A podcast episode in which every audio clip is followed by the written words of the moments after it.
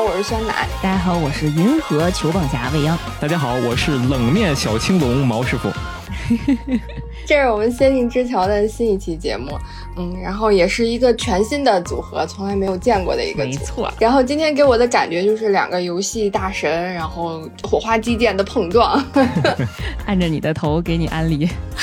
对，我就要来给我这个游戏小白来科普、来推荐游戏了。嗯，我们今天介绍这款游戏呢，名叫《崩坏：星穹铁道》，简称星铁。嗯，因为毛师傅呢也是这个游戏的玩家，所以我们今天特地的邀请到他跟我一起来分享一下关于这个游戏里面的一些精彩的内容吧，一些梗啊，一些片段，还有一些设定。就像，其实我一直管这个游戏叫崩铁，我一开始也叫它崩铁，不知道什么时候就管它叫星铁了。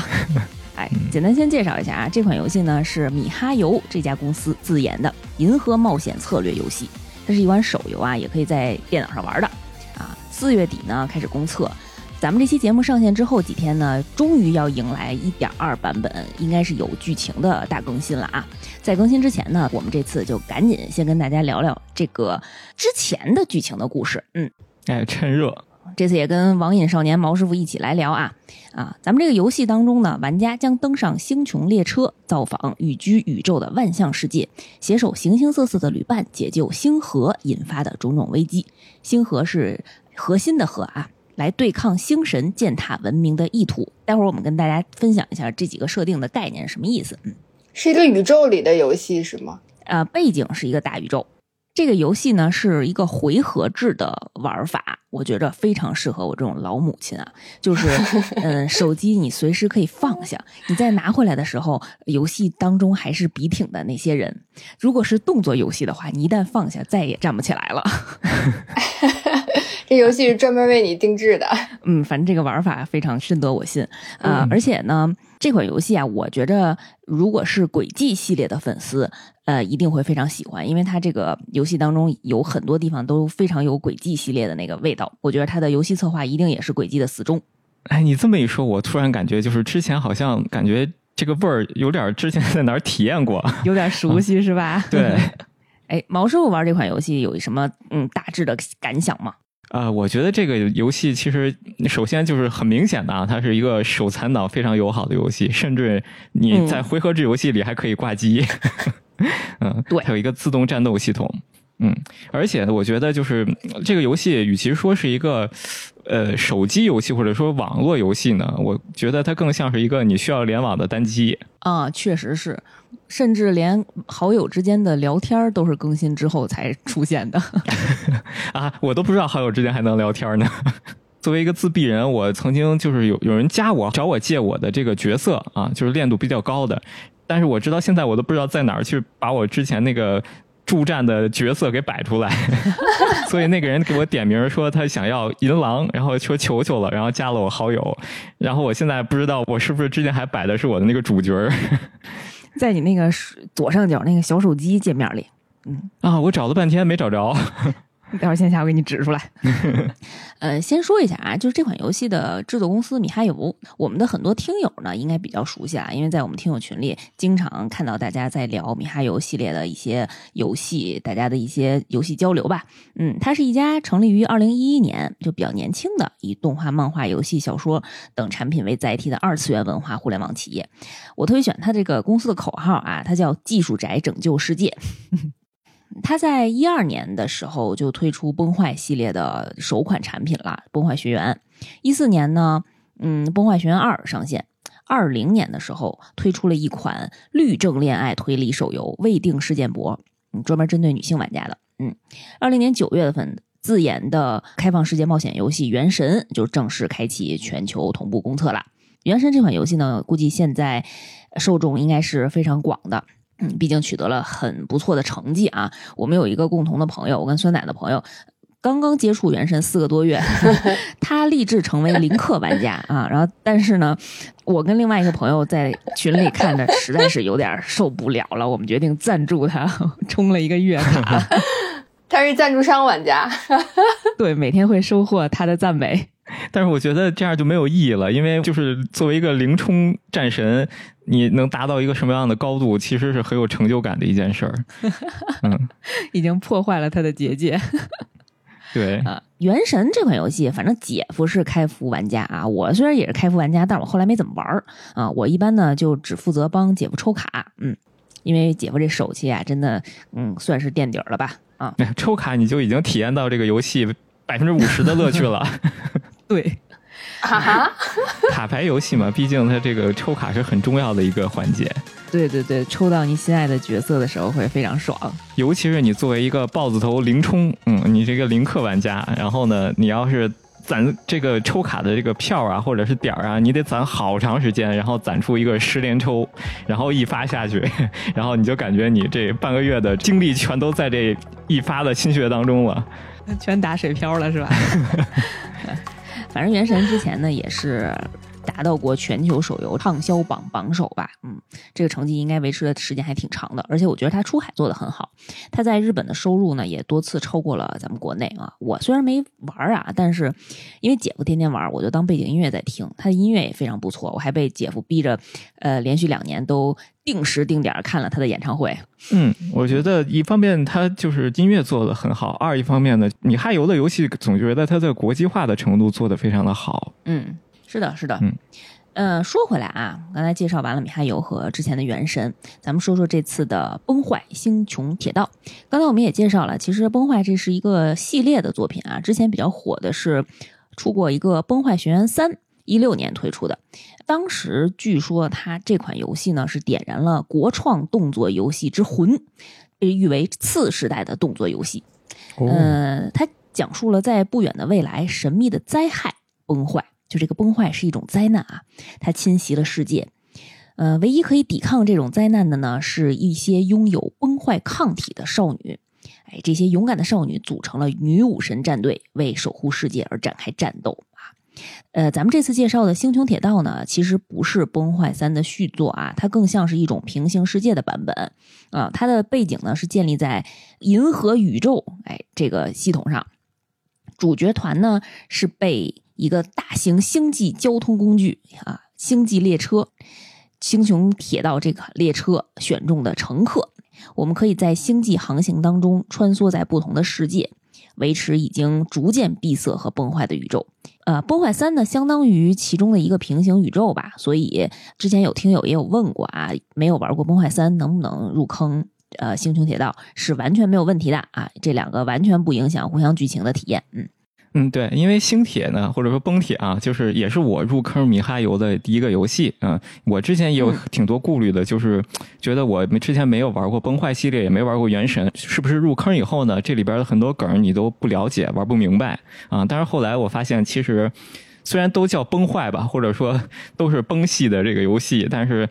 崩铁和 崩坏啊，它的这个关系有点像啥呢？就有点像蔺相如和司马相如的关系，像 Java 和 JavaScript 的关系一样。更听不懂了，用一个更不理解的解释了一个不理解的。嗯，总之就是除了名儿相同以外，别的没有什么相似的。嗯。啊，但是它其实里面有很多人物是同素异形体，可以这么理解，就是建模的模型是长得差不多，就是它那个人物建模很像，外形有一点点差距啊。玩家就经常调侃说这是米哈游经典女演员的模式，就是客串在各个游戏当中的这几个角色。呃，但是其实有一些人物是还有一点相关性，比如说瓦尔特杨，咱们杨叔这个人物呢，是确切的，就是来自《崩坏三》这个宇宙里面的啊。他因为某些原因呢，来到了星铁的宇宙。一开始呢，还是想找回家的方法，但是后来啊，觉着哎，在我们这星铁宇宙里冒险好像更有意思啊，就不怎么提回家的话题了。也算是《崩坏三》玩家的一个比较重要的彩蛋吧。嗯，哎，那介绍完了这么多前情提要啊，我们终于来到我们这次节目的重点了，《崩坏：星穹铁道》这款游戏。我觉得这款游戏我在玩的当中啊，就是一种怎么说呢，在很多很多个的梗和彩蛋里面找游戏玩。嗯，被密集轰炸。对，密集轰炸，玩的时候有很多小惊喜啊。咱们之后讲的时候遇到了就说说。比方说一开始的时候，这个游戏呀选择四月二十六日公测，酸奶你来猜猜，你觉得这会是一个什么梗？四月二十六日公测是吗？嗯不会是个什么世界厕所日吧？我对不起，我谐音梗了，扣钱。我觉得你这个脑洞也可以去应聘一下他们的这个策划了。对你这个梗也挺挺适合在这个游戏里的，因为这游戏里净是什么垃圾桶的梗啊，垃圾梗。所以是什么梗呢？我肯定这个我肯定是没猜对。这个梗是这样的，就是因为咱们这个游戏啊，它的主体是一个铁道。啊，所以四月二十六日呢，其实是致敬中国铁路之父詹天佑的生日。哦，这样一听起来，我实在是太没有文化了。不是你那谐音梗也挺有意思的啊。然后这个《星穹铁道》和游戏动画开头的这辆宇宙列车啊，如果我要说是致敬松本零士的《银河铁道九九九》，应该不会有人有特别大的异议吧？啊，里面其实有很多很多。很经典的梗啊！我举一个我比较喜欢的例子，就是这个酸奶可能也比较熟悉，就是我在完成一个救援任务之后，我得到了一个成就，这个成就的名字叫“大天使的呼吸”。嗯，熟。这个很小、很细节、很细节了啊！但是因为我特别喜欢《全职猎人》啊，大家我们听友也都知道，这个“大天使的呼吸”呢是猎人当中就是炸弹魔那一个副本里一张 S 级的卡牌的名字。啊，这张卡牌呢，它的作用就是治疗，所以在这块儿，我觉得给一个治疗的成就起这个名字，能显示出来这个游戏的策划还是非常懂二次元很多很多这种资深的梗的。嗯，各种犄角旮旯的梗。对对对，嗯，就是这游戏里面的类似于武器的这么一个设定的东西，叫做光锥啊，有一个光锥的名字就叫做银河铁道之夜。嗯。谜底就在谜面上了。嗯，对。那我们刚才也提到了，这个故事是围绕主角团穿梭各个世界，去解救星河引发的种种危机啊，对抗星神践踏文明的意图。呀，概念有点复杂啊，咱们简单解释一下。先说说这个游戏当中星神的概念。嗯，这个星神呢，是作为一种飞升的高维度的生物，就把它当成神吧。啊，宇宙当中的神啊，每一位星神呢，都有自己的特殊的领域和能力。比如说，有的擅长开拓，有的擅长毁灭，有的呢擅长治疗，有的擅长守护，有的擅长封批。对，啊，就是每一种星神呢对应一种嗯信仰吧。游戏当中呢，把这种信仰称为命途，嗯，生命的命，旅途的途。这个命途啊。在游戏当中呢，相当于游戏角色的职业啊。现在已经推出了七种命途了，对应七位星神。比如说像主角团搭乘的这个星穹列车啊，它其实就是开拓这位星神阿基维利他遗留下的这么一个大的物件啊，让一位红发貌美的大御姐姬子姐姐给捡到了。修好之后呢，就追随着这个开拓星神的命途来探索宇宙了。再比如说，咱们现在游戏当中提到的比较关键的星神毁灭星神啊，纳努克，他呢是认为文明啊是宇宙意外产生的癌症，所以他现在是这个游戏里面比较反派的那一波。他和他的手下呢组成的反物质军团是目前游戏里面主要。呃，我们日常打的那些小怪的设定，嗯，我觉得毁灭这个星神可能和别的星神还不太一样，它是怎么说很点题的一个星神，就是包括这个崩铁啊和之前的崩坏系列，我觉得它的谜底就在谜面上，它的主旨有一条就是叫所谓的崩坏。啊，它指的可能就是呃物理学或者热力学当中有一个这个熵增的概念，就是呃事物永远从这种有序在向无序不断的去发展啊。它的这个星神的使命呢，就是想要去把世界加速啊，你就不要再维持这个有序的事情了，我们一起推动它，让它。直接一步到位，让它变成宇宙四处处处平均、处处平等的一个死寂的崩坏的世界啊！所以这个星神可能他怎么说呢？他的目的更符合我们游戏的主旨吧。嗯，反正他现在贡献了很多我们日常需要刷怪的角色。就这些星神呢，我觉得你还不能把它所有的都一概的视为神啊，因为有些星神呢是一种世界秩序的化身，或者说呃是一种概念的化身。有些星神呢，甚至是直接从物质世界升格上去的。比如说有一个智识之神啊，它是世界当中的一个巨大的计算机器啊，变成了一个神。所以每个星神他可能闻道有先后啊，成为神的时间也不一样。也有正宫，对啊。那除了星神之外呢，我们另外一个主要的概念呢叫星核。星星的星啊，核心的核，它不是指星神的核心啊，它是单独指一种大灾难啊，大厉害、大恐怖啊，一种灭世的象征。它所到之处呢，满目疮痍。对，它在这个游戏中被称为世界之癌。嗯，那这个星河和崩坏是什么关系啊？你问到了一个特别致命的问题，就是，嗯，我问错了。不是，就是这个游戏没有，其实他没有解释特别清楚这个事儿，就是。呃，比如说以毁灭为代表的这个星神，他出现，他领导的他这个毁灭的军团叫做反物质军团，他经常出现的时机就是和在这个地区会爆发星核这个危机的时点是一致的，所以他们两个人之间有什么私底下的交易，我们就不知道了。嗯，可能后面慢慢会展开吧。对。哦。大概的设定介绍完了，其实这个游戏在玩的过程当中，非常吸引我的一点啊，其实还是里面的一些这种梗，还有一些搞笑的细节。比如说刚才提到的，在第一个世界亚利洛六号的时候，你在路上调查五个垃圾桶，就会给你一个垃圾桶的头像。嗯，我现在就是这个垃圾桶的头像。哎，姐夫用的也是这个。嗯，而且你在调查垃圾桶的时候，他会跟你的对话特别诗意。有一句话他会说：“你奔向。”走近，把他扶起，却始终没有这么做，因为垃圾桶本身也有身为垃圾桶的尊严。垃圾桶里有一张漂亮的明信片，朋友，你过界了，这不是你应该触碰的东西。就是他经经常有这种 对特别想去把这个对话看仔细的内容，对，仿佛这个文案有什么大病一样。对。嗯，我感觉这个文案的创作者应该是欢愉这个星神他的命途的 践行者，就是纯纯的乐子人，特别幽默是吗？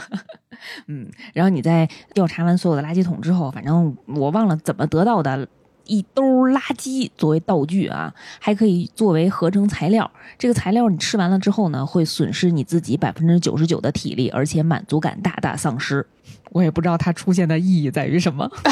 当然，相对的，它就有非常完美的垃圾啊，就是也是你翻垃圾桶能翻出来的，就是能给你提供各种增益。光去嗯查垃圾桶就可以玩半天。对，关键就是你每点一个垃圾桶，它的这个描述都不一样。然后有的时候是你特别纠结，自己内心中争斗了半天，然后终于下定决心去翻它了 啊。有的就是这个垃圾桶以一个非常完美的姿态给你展现出来，让你直接受到了审美上的冲击。嗯。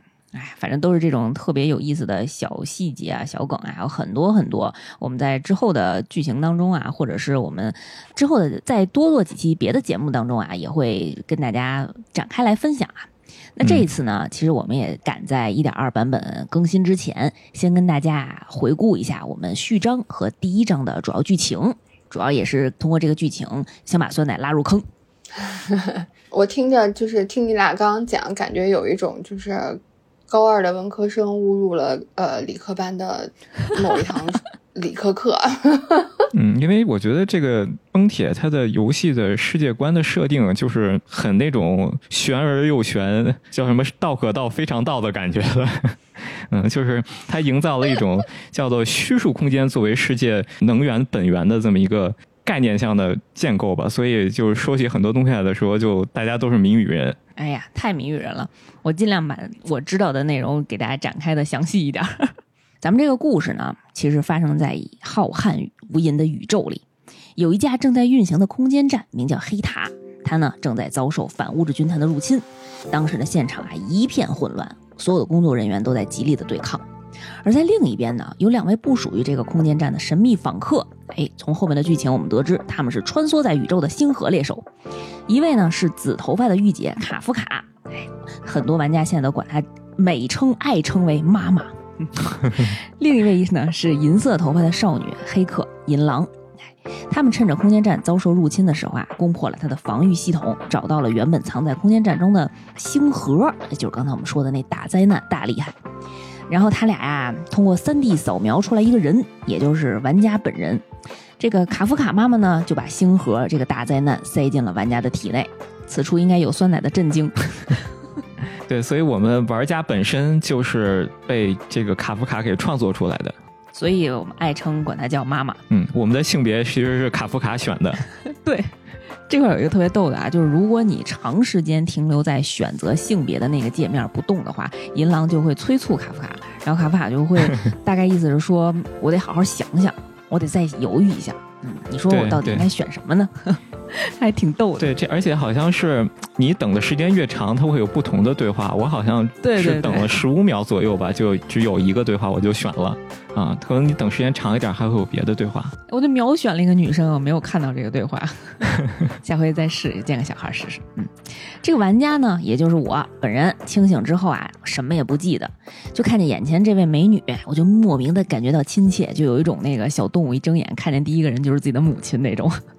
嗯，然后他跟我说呢：“你是谁？你在哪儿？现在都不重要。你将遇到像家人一样的同伴，遇到很多有趣的冒险。旅途的终点呢，将是所有谜底揭晓的时刻。选择来临的时候，不要让自己后悔。”酸奶听完以后是什么感觉？就是觉得身上的担子挺重的 啊，而且是不是就是特别谜语人，就什么都没听懂。就不明觉厉。刚刚，刚刚就是你开始讲那个设定的时候，我就一直在想，那你们在里面是什么角色呢？就是我以为你们是扮演大灾难。对，我就在想你们到底是扮演什么样的角色？就是玩家是个什么角色？我听到这儿就是还是有点云里雾里的，可以再继续往下听听。反正你就知道我现在身体当中有这么一大灾难。然后呢，卡夫卡这一顿谜语人的操作啊，彻底就给我忽悠瘸了。我这刚清醒不久，我就又晕过去了，信息量太多了。我就迷迷糊糊的时候呢，听见有人叫我，醒来一看，一位非常可爱的元气少女啊，她自称自己叫三月七，她身边呢还有一位冷峻的黑发少年，就是刚才我们毛师傅的那个代号啊，他名叫丹恒啊，这两个人呢自称是来自星穹列车上的啊列车组的成员。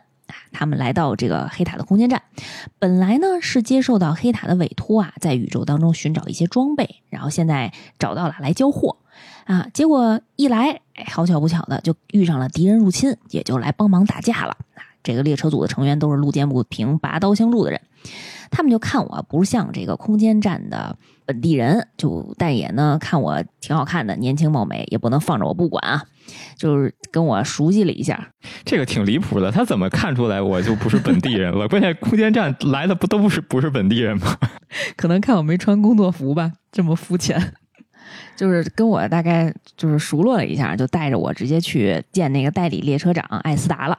艾斯达呢是一个粉头发的一个大小姐，家境非常殷实，经常用自己的零花钱补贴空间站的燃料。我觉得你说家境殷实，其实是。你在侮辱我们的艾斯达大小姐，她基本上可以说是宇宙首富了吧？她这个档次应该更高是吧？反正动不动就买一个鸡翅膀是吗？是空间站的鸡翅膀。嗯，反正是她也是宇宙中数一数二的财阀了。嗯，她的家里呢是叫做一个星际和平公司，这个全宇宙怎么说呢？垄断的这么一个公司吧？啊，体验生活来了。嗯。他呀，就是在这空间站组织战后重建，就给我简单介绍了一下，说这个黑塔的空间站呢，其实是天才黑塔为了放置追随者和宇宙宝藏的一个据点儿。嗯，呃，篇幅原因啊，有一些细节，还有一些四星的人物，我可能就在这儿不展开特别详细了啊。我们这么聊着天儿啊，突然之间，反物质军团的那有一个高级怪兽，名叫末日兽，就来袭击我们了。我在这个战斗当中啊。舍命救下三月七这名少女，我就过程当中差点爆体。我就因为这么一通操作，大家就突然意识到，哎，我好像是一个特别关键的存在啊！这个人神神秘秘的，但是好像有点作用，大家都对我产生了非常大的兴趣。这个时候呢，空间站的主人天才黑塔，我们刚才说的那个天才黑塔也就回来了。强调一下啊，这块回来的这个人呢，他不是黑塔的本体，他是黑塔制作出来的一具人偶。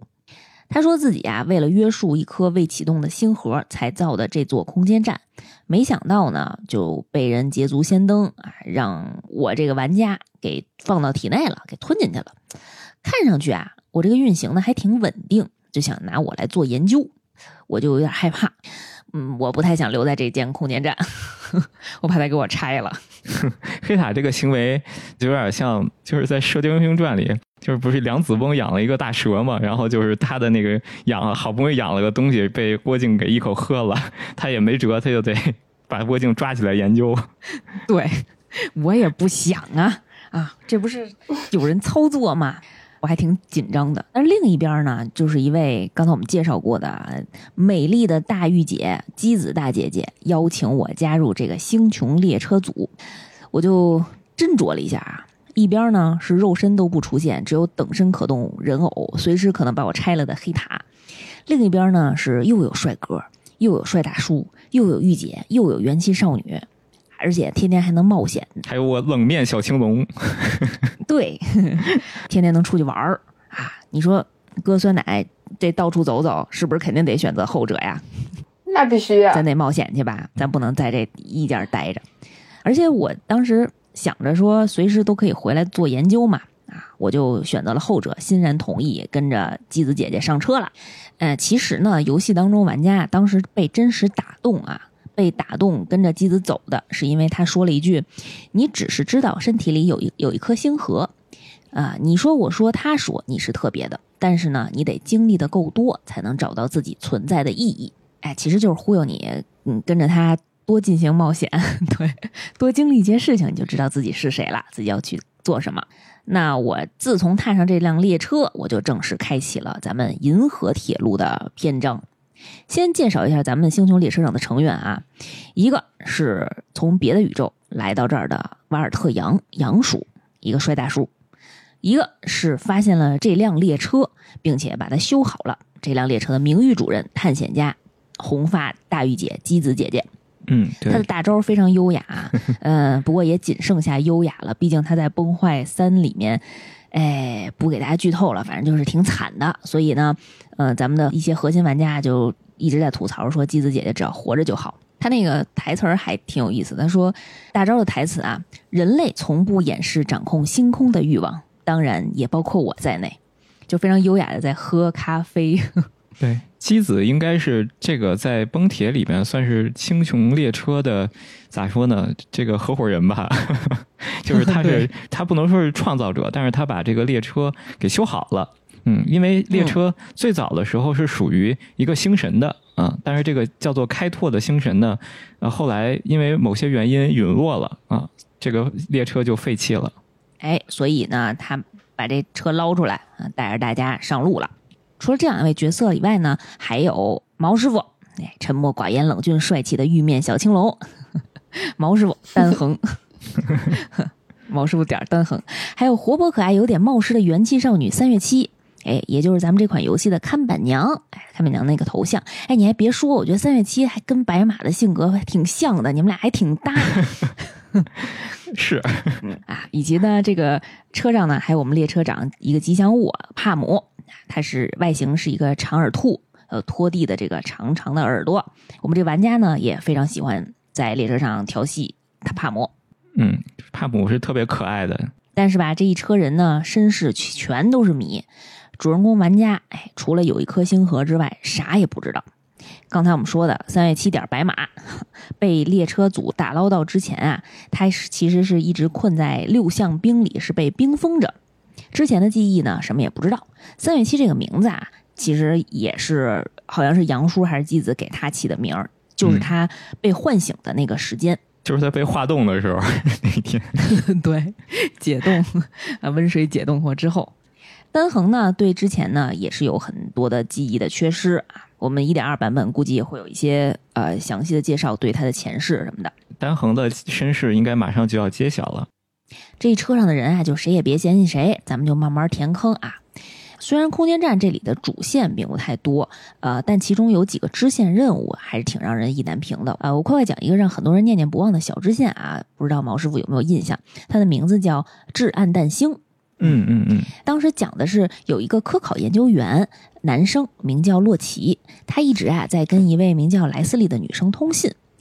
啊，他们俩这个信呢，还是挺诗情画意的，经常在这个信里写诗。哎，这个女生呢是在另外一艘飞船上，俩人本来聊得特好。有一天啊，这男的他干嘛了呢？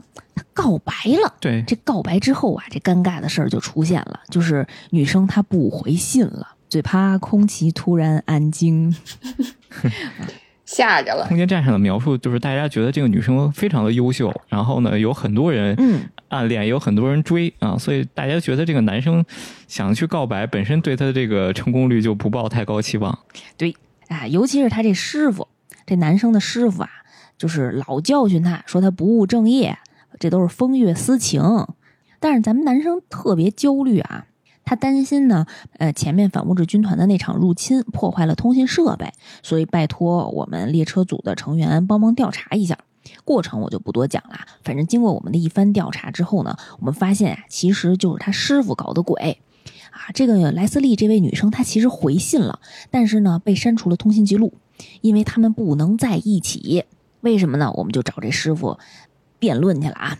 这师傅就告诉我们真实的理由。一开始我以为师傅的理由就是说你得认真搞科研，对吧？这个女生不是你能追得上的，你这个追了她，你就考不上重点高中了，重点大学了啊，有这种这种感觉。对，但其实啊，是因为当时时空曲率发生变化。哎，别问细节了，我也不是特别懂。简而言之呢，就是因为某个宇宙灾难的变故，莱斯利就是女生这边的时间的流速和男生这边不一样了。呃，女生那边经历了一个月，咱们男生这边呢将消耗十年的时光。就参考《星际穿越》那个，是因为在相对论的影响下，两个人的时间流速不一致了。嗯，所以呢，在男生眼里啊，他思念对方的这漫长的时光，在女生那边呢，只是一个不起眼的瞬间。如果我们是现在呢，那女生那边就是一个活在未来的人。所以老师啊，觉着比起拒绝心意相通却不能在一起的人，才是更残酷的。所以老师就把那个通讯设备给破坏了。哎，我们调查完了之后呢，最后这个结果呀，将由我们玩家自己来决定。我们是告诉这个男生真相，还是给他一份篡改过的拒绝他的回复？孙楠，你会怎么选择？我呀，嗯，我可能会编一个回复，因为前面那我有点没太懂，我怕我说不明白，就是。你们讲那个什么曲率流速那个我没听懂，那个我不用听懂对吧？其实你解释的那个就是就是相当于女生活在天上，天上三秒，地下十年这样的感觉。对对对，就像那个《西游记》一样，人间和神仙。嗯嗯，我可能还是会选择就是编一个理由拒绝他。哦，就是你不打算告诉他这个宇宙的真相。他慢慢搞科研的时候，他应该会知道这个真相吧？嗯，而且我觉得这个，如果他就是坚持搞科研的话，而且我觉得如果一下子就是告诉他这个真相，他应该还挺绝望的吧？毛师傅是怎么选的呀？你还有印象吗？我觉得当时我面临这个选择，就特别像是我是黄蓉，然后你说我跟杨过说不说小龙女其实已经跳崖了呢？还是说你要杨过跟那儿干等十六年，然后再告诉他真相，究竟哪个更残忍一点？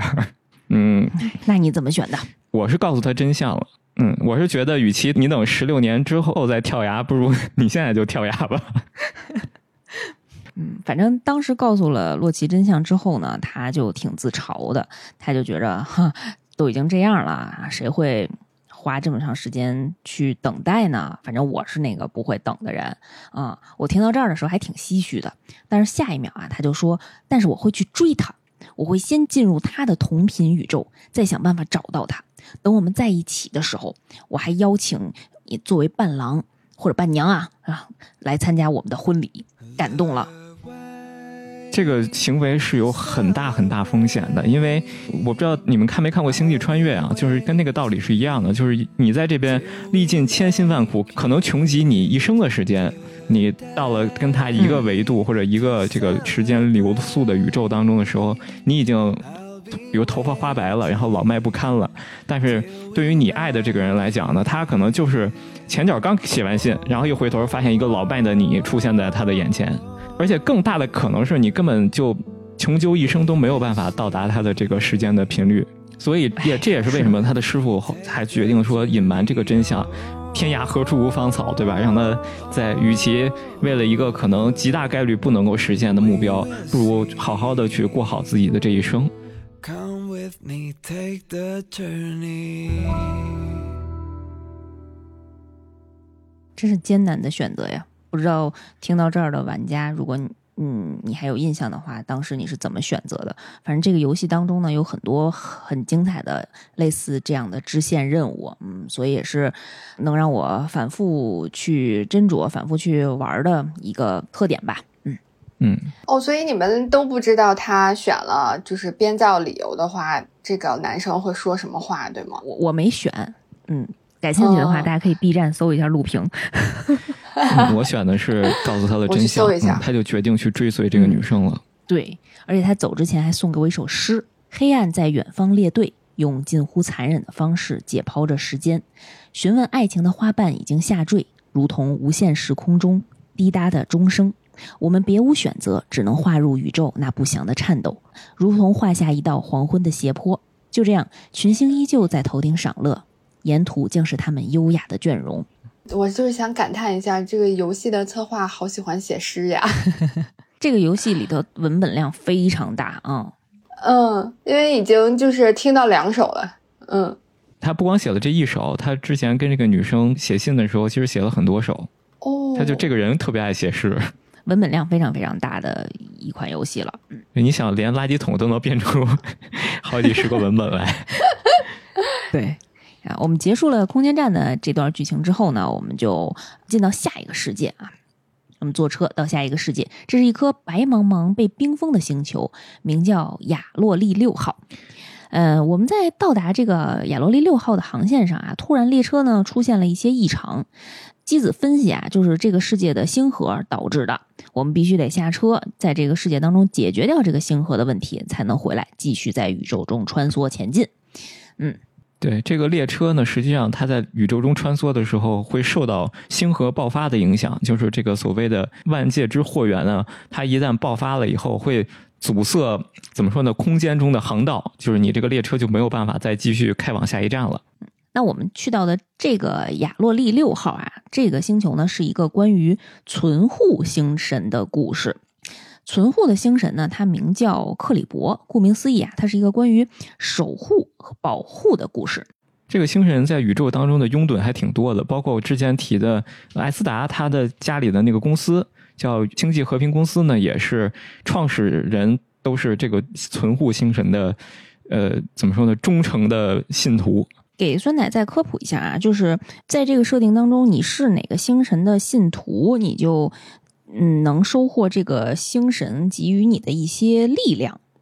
哦，那你这个就是选择了一个星神之后，就不能再选择另外一个了，对吧？就是追随的话。NPC 是这样，玩家的话可以随便。对，毕竟 我们玩家哦还开拓着呢，开拓也是个星神。对 对对，嗯，就是玩家的嗯属性可以换啊，而且每个嗯人物呢会有自己的一个，像刚才说的一种职业，就是一种追随的星神的信仰。嗯，一般来讲，你信一个星神，相当于你就选定了一个命途，就背负了命运给你的十字架。只不过我们玩家可能负重比较强，能背好几个。嗯作为我玩家第一个探险任务，我还挺感兴趣的。嗯，我跟着三月七和丹恒，也就是白马和毛师傅，哎，我们仨就下车了。啊，妻子心还挺大的，就是第一次出任务就让一个新人跟了两个，也是次新的 就去了。啊，三个小年轻就下楼了啊，下车了。这个世界呢是被星河影响啊，到处都是冰雪，白雪皑皑的一个世界。嗯，我们在路上走着走着啊，就捡到了一个躲在雪里的蓝头发的大老爷们儿，他名叫桑博。他说自己是个商人，但是看上去呢吊儿郎当的，有点轻浮，不是很靠谱。他就给我们介绍啊，说这是一个冰雪覆盖的世界，只有贝洛伯格这个城市有人定居了，其他地方都是荒无人烟的，被冰雪覆盖的。啊，他呢自告奋勇的要带我们进城。三月七呢就问他为什么躲在雪里，哎，他就说啊，这是在躲执行公务的银宗铁卫，也就是这个世界的警卫队的名字，警察吧。结果呢，哎，非常巧的就是我们撞上了银宗铁卫，就说啥来啥，对，银宗铁卫就是我们这个世界的警察，看着我们穿着也不像本地人，又出现了不是本地人的梗。啊，就觉着我们可能是外来入侵者，就要把我们抓起来，而且我们还跟着这个桑博这个人在一起啊，他身上好像是犯了事儿的，啊，于是我们就被通缉了。于是啊，银宗铁卫就要抓我们，但是桑博啊，他熟悉地形啊，他一溜烟儿自己跑了。结果我们被当成嫌疑人的同伙被抓回去了。就告诉我们不要路边随便救人。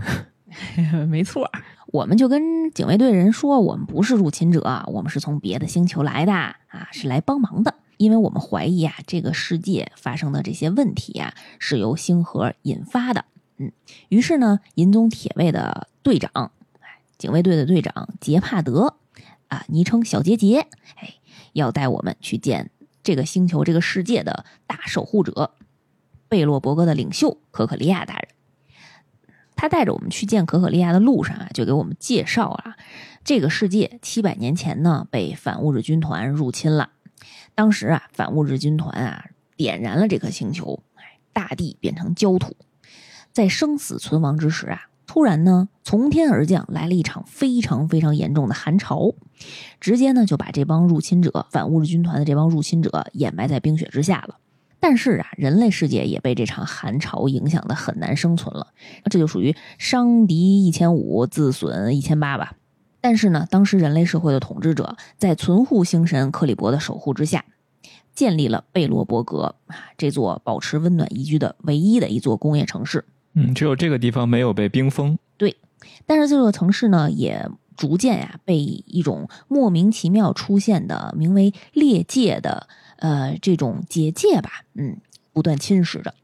嗯，就是相当于异空间。嗯，就这个空间会不断的扩展。它就慢慢的，呃，扩散到了人类居住的地方，嗯，所以呢，人类活动的区域越来越少，嗯，这个反物质军团是可以通过裂界，就是这个异空间进入到他们的这个现存的空间里去的，所以说裂界的不断的扩张，就相当于人类能生存的区域在不断的收窄。对，而这反物质军团的这帮怪兽呢，会时不时的从这个裂界的空间里跳出来，哎，袭击我们。说回来，我们被小杰杰带着去见可可利亚大人。大守护者，这位现任的统治者呢表示啊，如果我们能帮他们解决一直困扰着他们的这种裂界的灾难，他呢就愿意提供一切援助，帮我们找到星河。我们一听这妥啦，我们这已经拿到了最高领导人的优待，我们来到一个新的世界，那我们肯定先得逛逛吧。哎，我们就边逛街边调查啊。路上呢遇到了一位非常帅气的大姐姐西露娃。他是一位经营着一家机械修理店铺的店长，同时呢，他也是一位资深的摇滚爱好者。他给我们介绍了这座城市维持温暖的运作的一些原理。他说呢，维系贝洛伯格温暖的这种能量啊，是由矿石提供的能源。这个矿石呢，是来自于下城区。哎，原来我们才发现啊，贝洛伯格分为上层区和下层区。上层区呢负责行政和贸易，下层区呢负责能源供给和开采。嗯，不过这个世界都已经被冰封了，贝洛伯格就一个城了，也不知道他跟谁贸易。说互相之间，花店老板和书店老板之间，这就是虚空增加 GDP。对，哈，但是呢，因为多年前大守护者可可利亚下达了一条命令，把上下层区呢封锁了。两个城区呢就互相隔绝开了，已经多年没有往来了。我们听完故事啊，也调查了一番，哎，就累了，准备回酒店睡觉了。特别一提啊，这个酒店里有很多彩蛋，大家一定要好好逛一逛。对，就是很多经典游戏的各种梗吧。对对对，什么闪灵啊什么之类的。休息了一晚，第二天一早，哎，我们起来以后啊，发现我们被人圈了，就被人围堵了。这个银宗铁卫呢，说话不算数啊。就带着一队人马，嗯，来把我们围堵住啊！这个带头的人是谁呢？就是我们昨天在可可利亚大守护者屋里见过一面的一位银发少女，她名叫布洛尼亚。熟悉米哈游游戏的玩家呢，都管她叫大丫丫，因为她也是一个米哈游的经典女演员。不过多解释啊，是一个崩坏三的梗。大丫丫，嗯，这里是同素异形体。对对对，她呀就。哎，说他是奉命逮捕我们，说我们是试图掀起叛乱的渗透者，哎，给我们扣了这么一大帽子。这个渗透者，这叛乱，这怎么回事呢？怎么一夜之间我们就变成通缉犯了呢？我们就嘀咕，这咋办呢？这我这第一次新手任务就遇上这么危险的事儿，我也没经验啊，我就赶紧跟我这两个队友就打眼色。哎，结果呢，这个丹恒和三月七呀就互相嘀咕，就听丹恒嘴里念叨。关羽反三，君命无二，平城借一。啥意思？这是 这是一倒计时，说到一之后就是跑，就是三二一。这可能是因为这个暗号太长了啊，我们也没跑了，又被围起来了。这个情急之下呢，刚才那个特别浪荡的桑博就又出现了，他现场扔了几个烟雾弹，我们就全被炸晕了。我也不知道后面发生了什么事儿，我在故事剧情里就老晕，一出现不知道怎么转场我就晕。我再次醒过来的时候啊，是在一间诊所，呃，我面前呢是一位美女医生，哎，她自己介绍啊，自己叫娜塔莎。他告诉我，这里其实是下层区，已经跟上面隔绝了很久啦。这里呢是以勘探隧道、挖矿为生。下层区呢有一个名叫“地火”的民间组织，地下的地，火苗的火。这个地火组织啊，就跟上面的银宗铁卫，就跟那警卫队差不多性质，是为了维持地下城镇的秩序的。据说啊，这里面高手云集。我向娜塔莎道谢之后啊，赶紧去找找我这几个同伴啊。我发现，在地下世界呢，真是永远的黑夜。嗯，这个下层区呢，有一种蒸汽朋克风格，但是非常破旧啊。我呢，一是遇见了三月七在和小孩子们玩捉迷藏，啊，说丹恒呢被带到了一家搏击俱乐部，我们又去搏击俱乐部找丹恒。哎，这是也是一个电影的梗啊，非常经典。呃，我们找到丹恒之后呢，发现啊，他这位冷面小青龙正在对战史瓦罗下属的机器人儿。我们战胜之后啊，战胜机器人之后，发现了马上要溜之大吉的桑博，赶紧把他拦下来质问他，质问他为什么当初扔下我们逃跑啊？但是呢，桑博就说啊，我们这好歹第二次也救了你们呀，哎，咱们勉强扯平吧，哎，但是呢，我们要求他带我们找到这个地火管事儿的人，我们得了解一下现在的情况啊。就虽然我们现在是得救了，但是身上这个通缉犯的身份还没有得到解决，嗯。我们得找找地火管事儿的人商量一下。在这个调查的路上啊，我们就碰见了一伙人围了一个姑娘。走近一看，哟，这不是我们老熟人嘛？这大丫丫布洛尼亚，她呢当时也被桑博熏晕了，带到地下了，顺手给带下来了。对，就是不管什么人，全都带下来了啊。但是他比我们醒的早啊，他醒来以后就跑了。结果呢，就是因为穿的太格格不入了，就他穿着地上的比较华丽的那种服饰啊。就是没走多远就被一群暴民给围堵了。但是在这个时候呢，我们作为非常优秀的开拓者，我们这个列车组秉承着就是行侠仗义的这种风格嘛，我们就赶紧上前帮忙解围。可这么看，地下治安不是特别好啊，因为因为地下其实。自从跟上层隔绝了以后，他们赖以为生的资源都只能是通过地下开采矿石，然后呢用这个设备运到上头去，上头换交换一些必须的维生资源。所以地下是那种特别穷困潦倒的赛博风格啊，而且治安真的特别不好，挺乱的啊。这个暴民还挺多，我们有点打不过。这个时候呢，突然来了一位都特别有精气神的妹子，深蓝色的长发，她名叫希尔。这可不得了！希尔是谁？希尔是一点零版本单体最强输出，量子属性的五星限定角色，很多人都没有抽到啊。现在这个版本，它的因为有了新角辅助角色的加入，它的输出更强了。嗯，哎，毛师傅抽到了吗？那会儿我还没入坑呢，我我入坑的时候，以希尔这个池子都已经关了啊。那你等复刻吧啊！反正我当时是立马就下手了，抽到了，嗯。这个希尔的大招呢，有一个诟病的点，就是太闪了，就是光污染 非常严重啊。嗯，他那台词还挺逗的，“随蝴蝶一起消散吧，旧世的幻影。”啊，然后我们就瞎了。回到剧情当中啊，希尔呢也特别仗义啊，帮我们打跑了这些暴民。嗯，结果啊得来全不费工夫，我们发现呢，他就是地火的一位重要的成员。哎，他还算是。一个小干部吧，嗯，武斗派，性格比较刚。这个一上来呢，就跟大丫丫布洛尼亚发生了口角。就他一看布洛尼亚就是银宗铁卫的穿着啊，他就开始大骂银宗铁卫，说对下层区的人民不闻不问，不管下层区死活，你们就天天舒服的待在地上，只顾保护那些所谓的领导人。说罢呢，就拉着我们一起啊去找地火的首领。我们见到这个首领大叔，他也说，这个现任大守护者可可利亚呢，就是一个骗子，他欺骗了下层区的人民，完全不在乎他们的死活。这个老头子说这话的时候呢，其实布罗尼亚是就在现场的啊，他就急了，他就解释啊，大守护者之前呢，之所以要封锁上下层区，呃，是因为啊，当时的资源非常非常的有限，因为这个裂界啊扩张的太厉害了，他必须要撤掉下层区的警卫队，集中资源去对抗这个裂界里出现的怪物，这样才能更好的保护人民。要不然呢，上面结束了，这个唇亡齿寒啊，你这底下的人民也活不了。所以我们得赶紧先解决重要的问题。虽然上下层区不能自由来往了，但是也为了保护下层区，避免了怪物们的入侵呀。然后你看下层区的裂界比上层还多。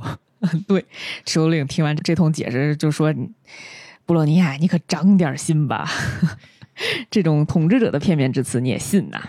他就让布洛尼亚呢好好去听听来自民众的声音。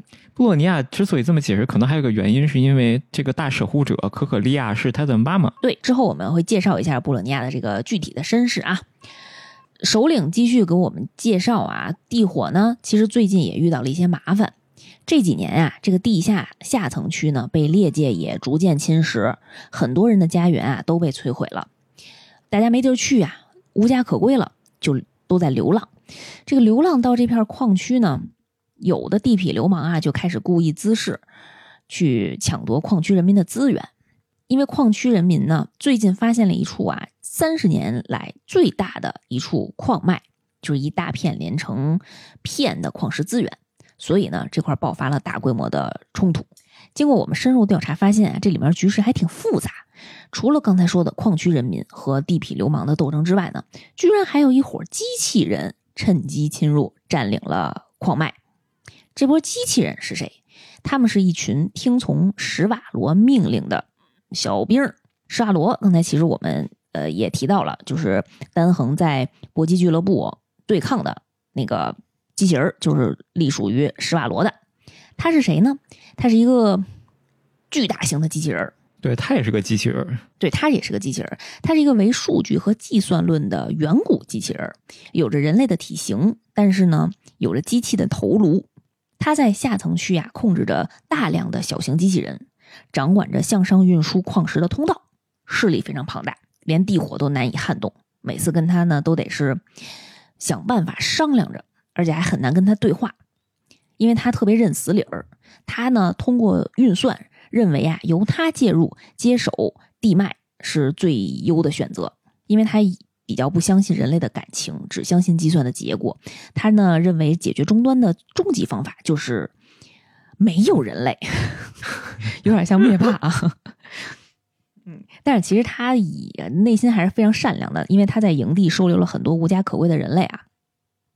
啊，尤其是他多年前呢捡到了一个呃小女孩，名叫克拉拉。克拉拉是一个孤儿，他们俩呢就一直生活在一起。这个红衣白发的小萝莉克拉拉，也是一位五星角色。这是姐夫第一个抽到的五星。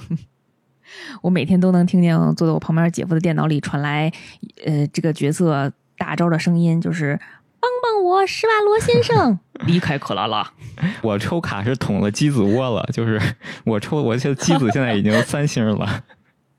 全是鸡子，三命了都！我的天哪！我抽的所有卡都是鸡子。哎呀，活着就行，活着就行。呃，因为这个小萝莉克拉拉，她那个造型啊，特别像《Fate》里面的伊利亚，然后那个施瓦罗呢，又很像巴萨卡的设定，就反正都是一个大壮和一个小萝莉嗯，大家就经常拿他们玩梗。我们列车组啊和地火呢就达成了合作，因为我们想找星河，这个地火呢也要解解除下层区的这个封锁，这些关键点啊都在于刚才我们提到的史瓦罗这个大机器人但是呢，史瓦罗据说特别轴，我们就一起琢磨琢磨这事儿该怎么办。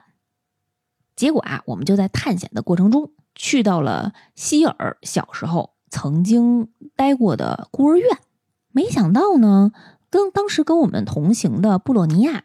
他对这个孤儿院啊也有一些印象，哎，很奇怪啊。他作为一个嗯上层区可可利亚的女儿，他为什么会对这个下层区的孤儿院有印象呢？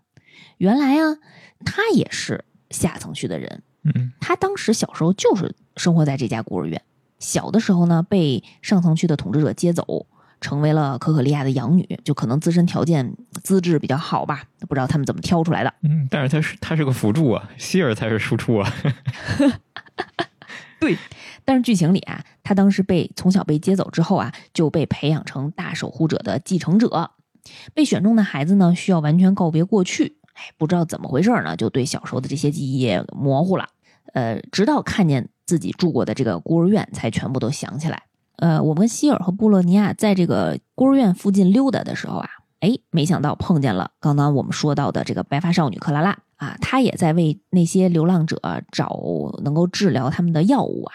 因为克拉拉跟史瓦罗机器人很熟，而且呢，这个小姑娘看上去耳根子就特别软，所以我们就让克拉拉作为中间人，带我们去找史瓦罗，好好去聊一聊。我们就到了施瓦罗先生的据点啊，经过了一系列的游说。最后武力镇压了，我们就打败了施瓦罗。对，我觉得克拉拉只是看着耳根子软，我觉得他跟施瓦罗一样轴吧。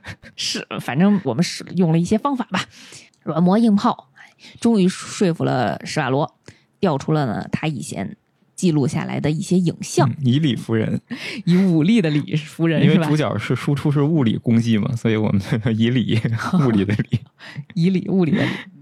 我们从这些影像当中发现啊，这些影像呢是当年的一位名叫米尔斯海默的博士和一位非常年长的大守护者的一段对话，一看就很有年代了啊，很多年前的事儿。通过这几段对话啊，我们发现原来呢，大家注意啊，划重点了，酸奶注意啊，我们发现啊，原来最初代的大守护者阿丽萨兰德。他当年呢，为了抵抗反物质军团的入侵，他主动启动了星河，启动了这个大灾难。启动星河之后啊，就引发了一场寒潮，把反物质军团和自己人都一锅端了。所以，反物质军团这个毁灭和星河之间的关系还真的挺奇怪的。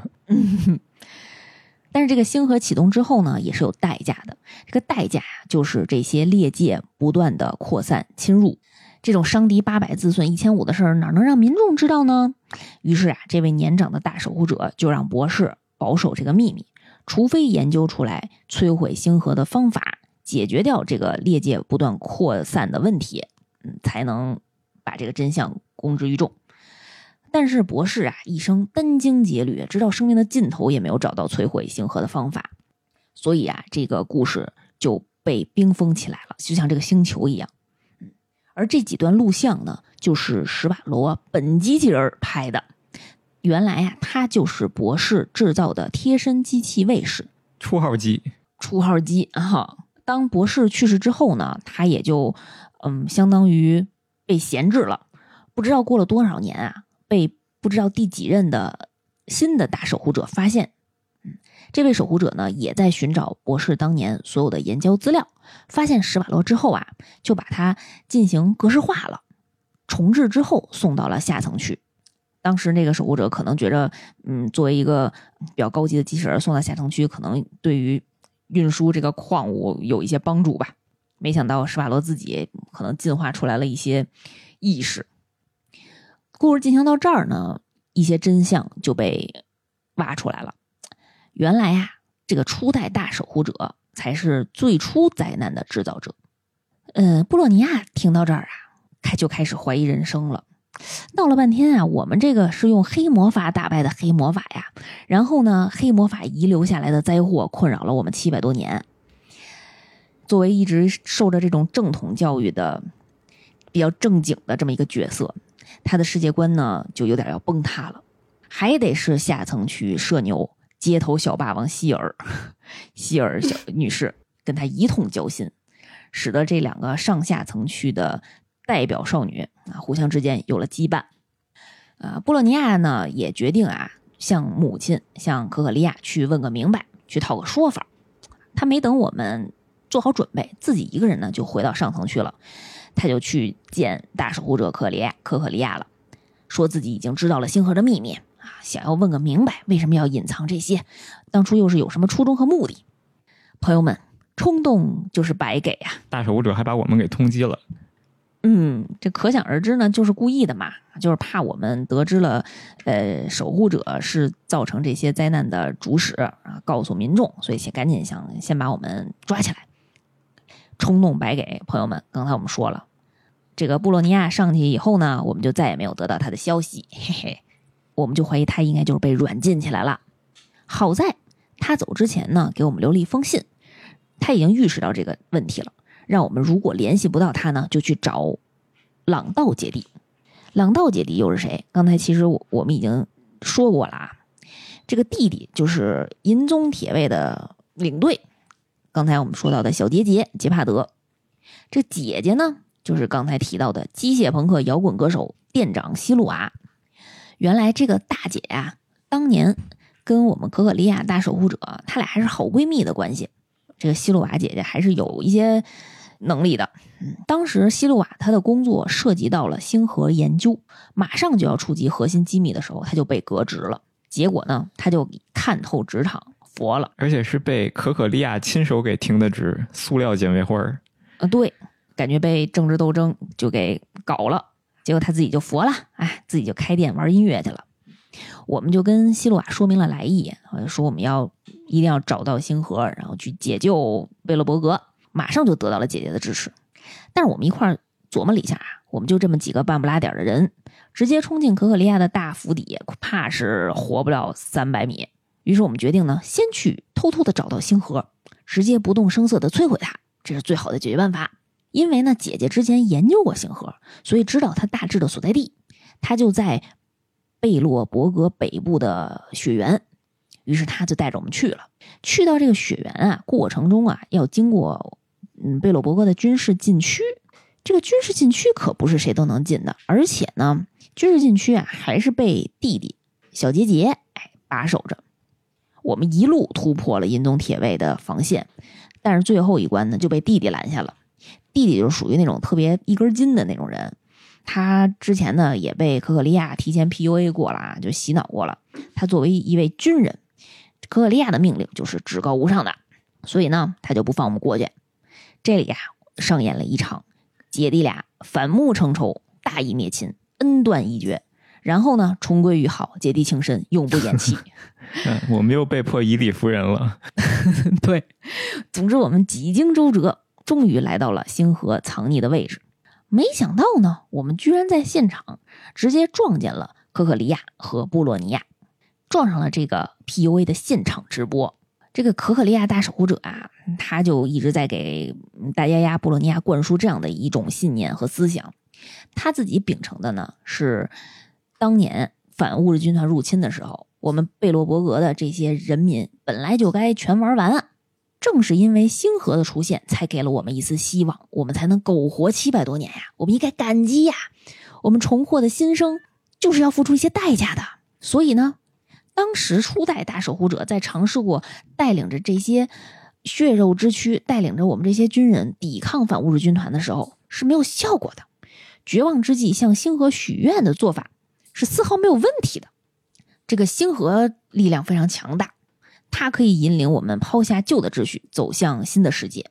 现在我们经历的这些困难、这些裂界的灾难，都是成长路上必须的，新世界道路上的必要的。星河将带领我们走向进化，听着有点耳熟啊！很多故事这种极端统治都是这种想法。那他这个设定让我感觉就是他是。贝洛伯格的死亡之翼，有点那劲儿了。我们的布洛尼亚大丫丫呀，好像在被这种意识主动的在侵蚀着，好像有东西就一直在他脑子里啊，就跟他讲这些东西，入侵他的意志。嗯，他自己呢，也在非常努力的跟自己的大脑抗争。但是这星河啊，仿佛就是有生命一样，在他的脑子里传输声音。关键是，他每天在你脑袋里念叨。对，之前呢是在可可利亚的脑子里念叨，现在呢是在布洛尼亚大丫丫的脑子里念叨，嗯，可能是要继位了吧，嗯，但是啊，毕竟大丫丫之前是跟我们混在一起的，也接受过呃希尔的教育，还是看到了很多人性的光芒的，看到了在苦难中顽强坚韧的人类的这些拼搏的精神，最终呢还是选择了站在人类这一边，他呀果断的违背了母亲的意志。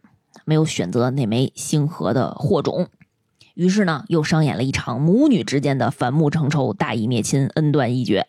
但是没有后半段，没有和好。当时大守护者可可利亚召唤出来了一个跟高达一样的远古机器人跟我们打。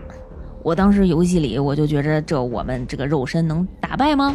就我们这半不拉点的屏幕当中也就人家脚面那么高的人，这哪干得过呀？对，这个高达是特别巨大，而且它是初代，就是大守护者带领人民众去建设贝洛伯格的筑城者的这些人的创造的遗物，所以它是建成用的嗯工程机械。这是巨人呀，这是进击的巨人，进击的远古机器人啊，我们就愁。哎呀，但是呢，别忘了我们可是有外援的呀。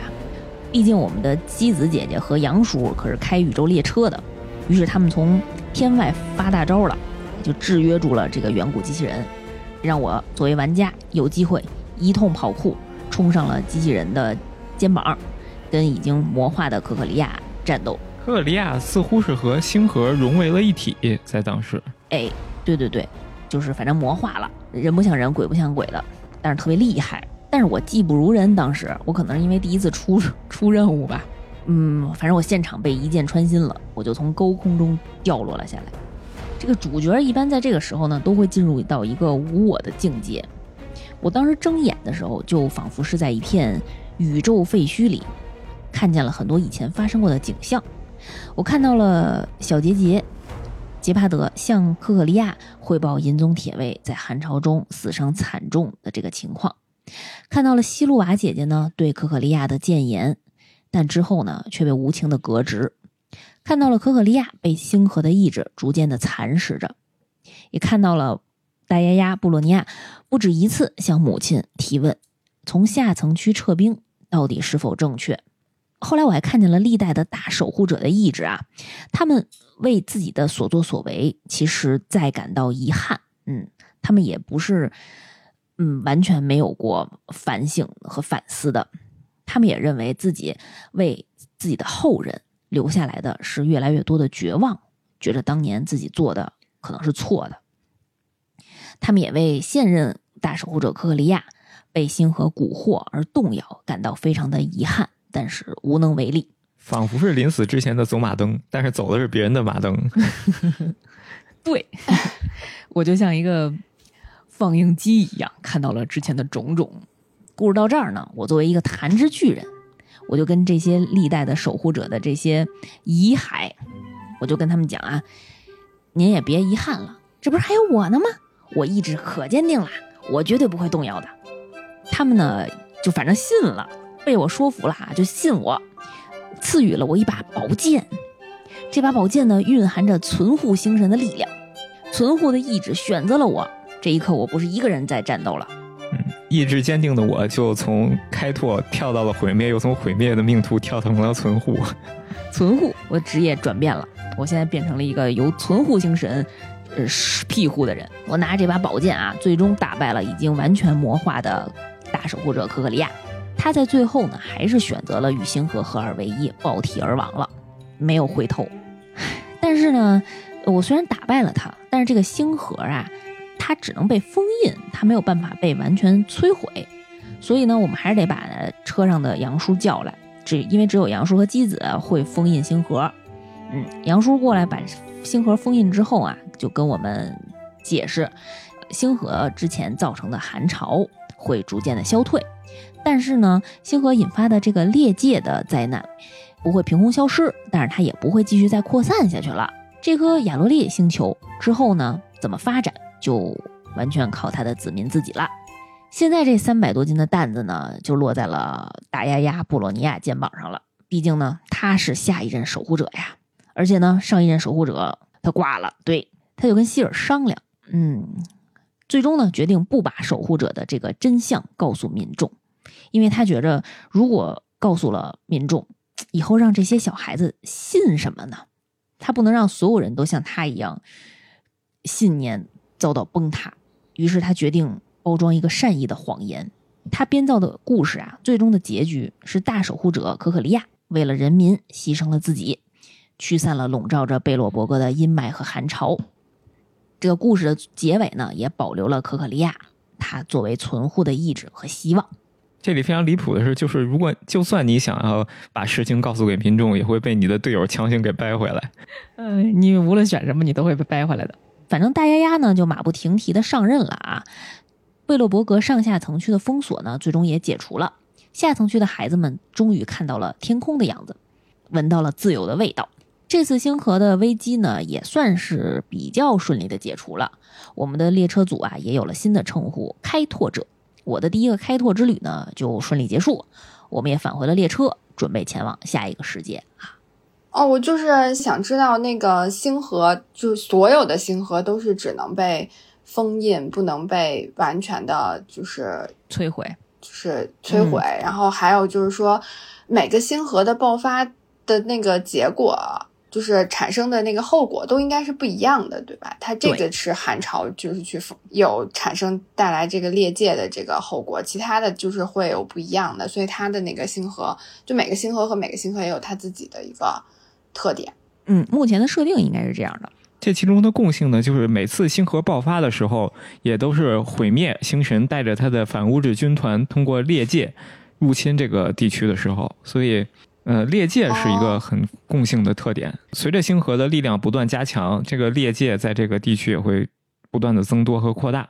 在亚洛利这个星球上呢，在当时因为星河的影响已经把整个星球都覆盖了嘛，裂界都已经扩展到这个贝洛伯格的城区里来了。甚至在下层区，就是之前希尔和布洛尼亚他们两个小时候的这个孤儿院，都已经处于裂界当中，属于这个被人抛弃的一个荒无人烟的地区了。你就可以理解，相当于毒圈儿，不断的在扩散。嗯嗯嗯，里面就不能住人了。嗯，当玩家把这个星核从亚罗利拔除之后呢，这个裂界它也就不再扩散了。所以这个星球上的人只要把现存的这个裂界。给它封锁住，然后把里面的出来的怪物都清理干净，他们还是有希望能够恢复这个星球的样子的。这也是我们作为第一个开拓者的任务吧，嗯，帮这个星球解决掉了一些核心的危机啊。也是因为篇幅的原因呢，呃，第一个故事里面很多四星人物的细节我都没有展开，而且呢，这里面的对话其实非常非常的丰富，人物塑造的还是比较丰满的。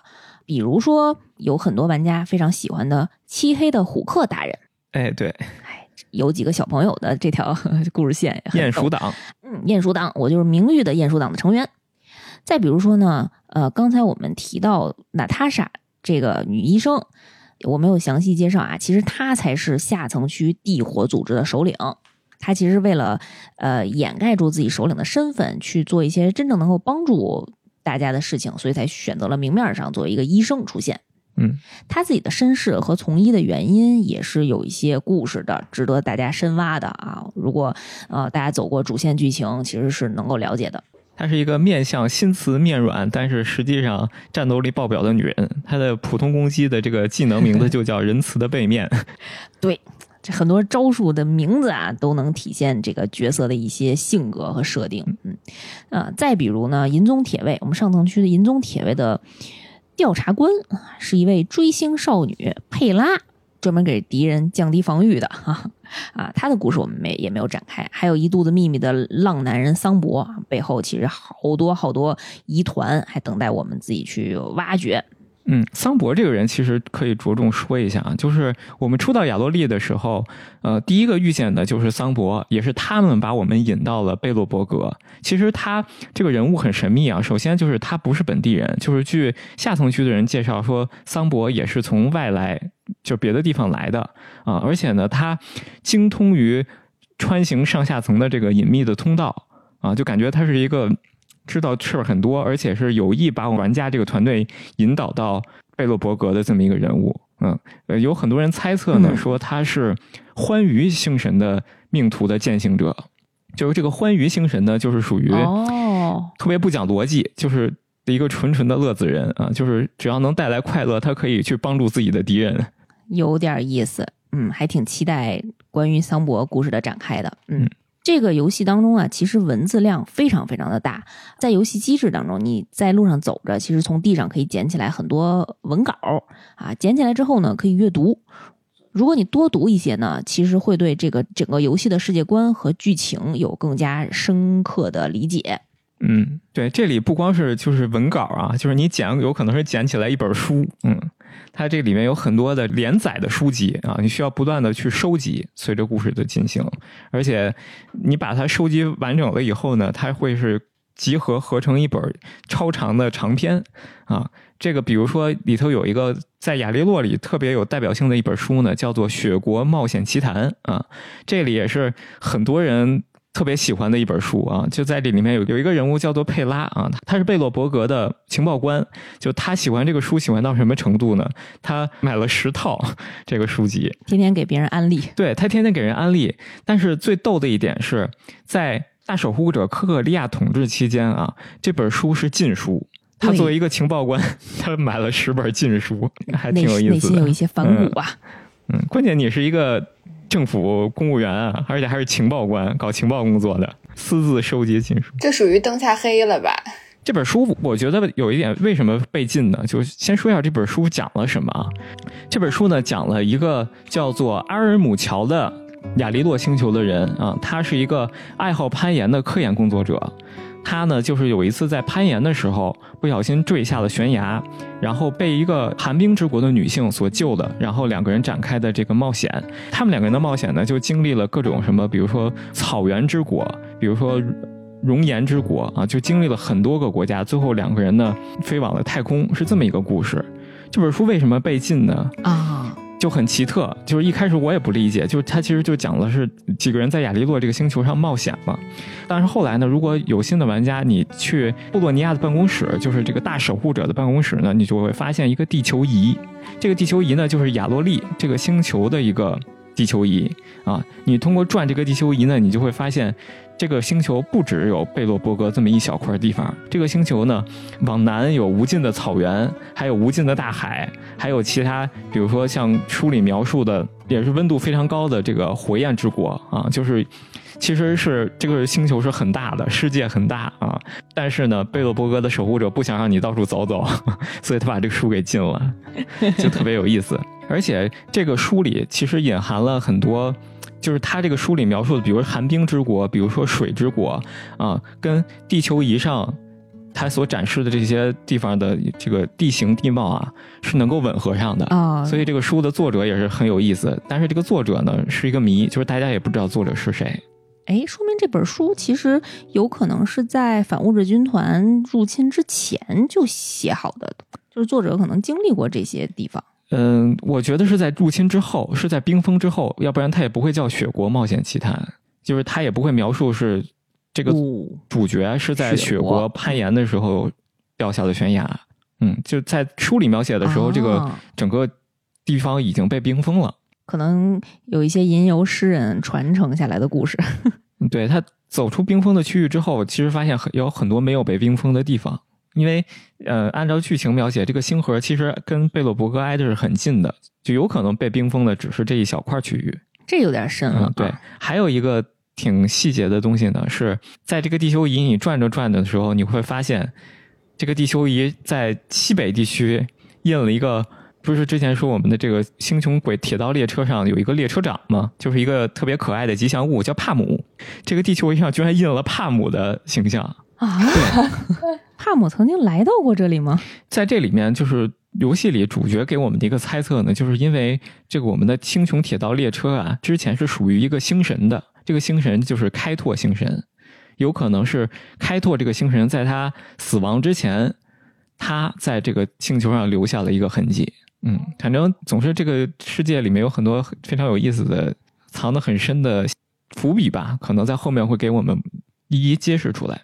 嗯，如果大家感兴趣的话，一定要多多关注游戏里面的这些小细节啊！如果你是一个考究党的玩家，嗯，而且这里面还有一个很有意思的故事，我也很喜欢，就是在我们做日常任务的过程当中，嗯，有一个歌剧院啊，就是在上层区啊，它有一个叫黄金大歌剧院，就感觉是底层区已经生活的困苦不堪了，然后上层区还是接着奏乐，接着舞，嗯，特别奢靡的，对，它有，你想上层区还有花店呢。在这么一个冰封的地方，就是千里冰封的地方，还有人开花店，你就可想而知上层生活了。嗯嗯，上层甚至还有贵族。在这个歌剧院里呢，就是有一个特别逗的，是一个歌唱家，但是他的声线不好，所以他有个嘴替，就是他每次唱的时候呢，他只是对口型，然后真正 就是假唱，相当于。啊，他真正有一个替身影子歌手在给他唱，然后这个影子歌手呢，为了他相当于在扮演这个歌唱家嘛，所以他为了体会这个歌唱家，就体会角色，他要让我们去收集这个歌唱家的各种的癖好和物件啊。对他自己不好意思去问，然后天天指使我们，然后帮他看看这个歌唱家到底喜欢什么花儿啊，到底看什么书啊。对，这个歌唱家叫卡米拉，所以这个任务后来就叫关于卡米拉的一切。我也是做了很多天他的任务。对，然后最后就是当你给他任务都做完之后呢，你再去跟他聊天，你就会发现他其实因为他的声线非常好，所以他后面开始接一些小配角的角色了。嗯，就他不再是一个隐藏在背后的嘴替了。嗯，他从阴影中走了出来，慢慢的走到台前了。对，但是呢，他就给我跟我们吐槽说，卡米拉有时候就老针对他，就是老说他这个不是那个不是，你还会帮他猜是不是这卡米拉嫉妒你了啊？毕竟你比他的水平要好嘛。你是他的嘴替，他还给替这个他的偶像解释，不是不是不是，人家才没有你想象的那，哎，总之是一个挺奇怪的一个组合。确实，就是像这种小日常啊、小梗啊，还有很多游戏当中小游戏的这种机制吧，确实能无限拓展这个精铁游戏的乐趣啊！大家感兴趣的也一定要玩一下。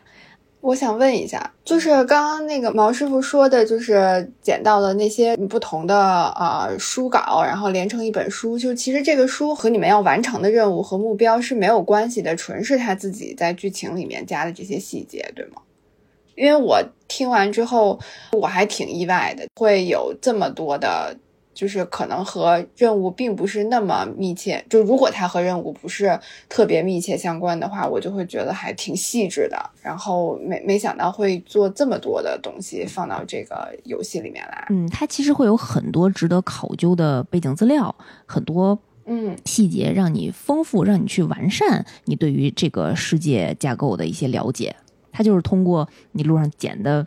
纸片啊、报纸啊、书啊，拼凑起来的这些故事。嗯，对，我觉得它的剧情其实不是很复杂，就是挺简单的，就是一个一下到底的一个主线的剧情。但是呢，如果你只看主线剧情的话呢，相当于你只看到了海面上露出来的那个冰山的十分之一。嗯嗯，它大部分的东西都是隐藏在这种细枝末节的地方啊，或者是呃各种人物对白啊、跑这个他的吐槽啊。这些犄角旮旯里的，然后你要自己去补完，然后你会产生自己的理解。嗯，就我觉得这个就是还挺沉浸的。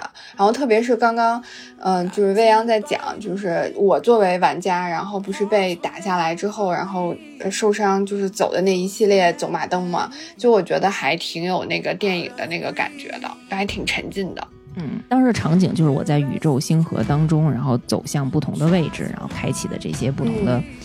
记忆画面吧，嗯，也像毛师傅刚才讲的，其实我们第一个世界的故事呢，主剧情比较中规中矩啊，但是据说呢，第二个故事，我们下一个世界尖州罗浮的故事还是非常有意思的。现在只开了一半，然后过几天马上呢就该进入下半段的剧情了，我是非常非常期待的。那在节目的最后，我其实也特别想问毛师傅，现在两组队伍都是什么样的配置啊？啊，我现在其实组了一对半吧，刚，毕竟我入坑的稍微晚了一点。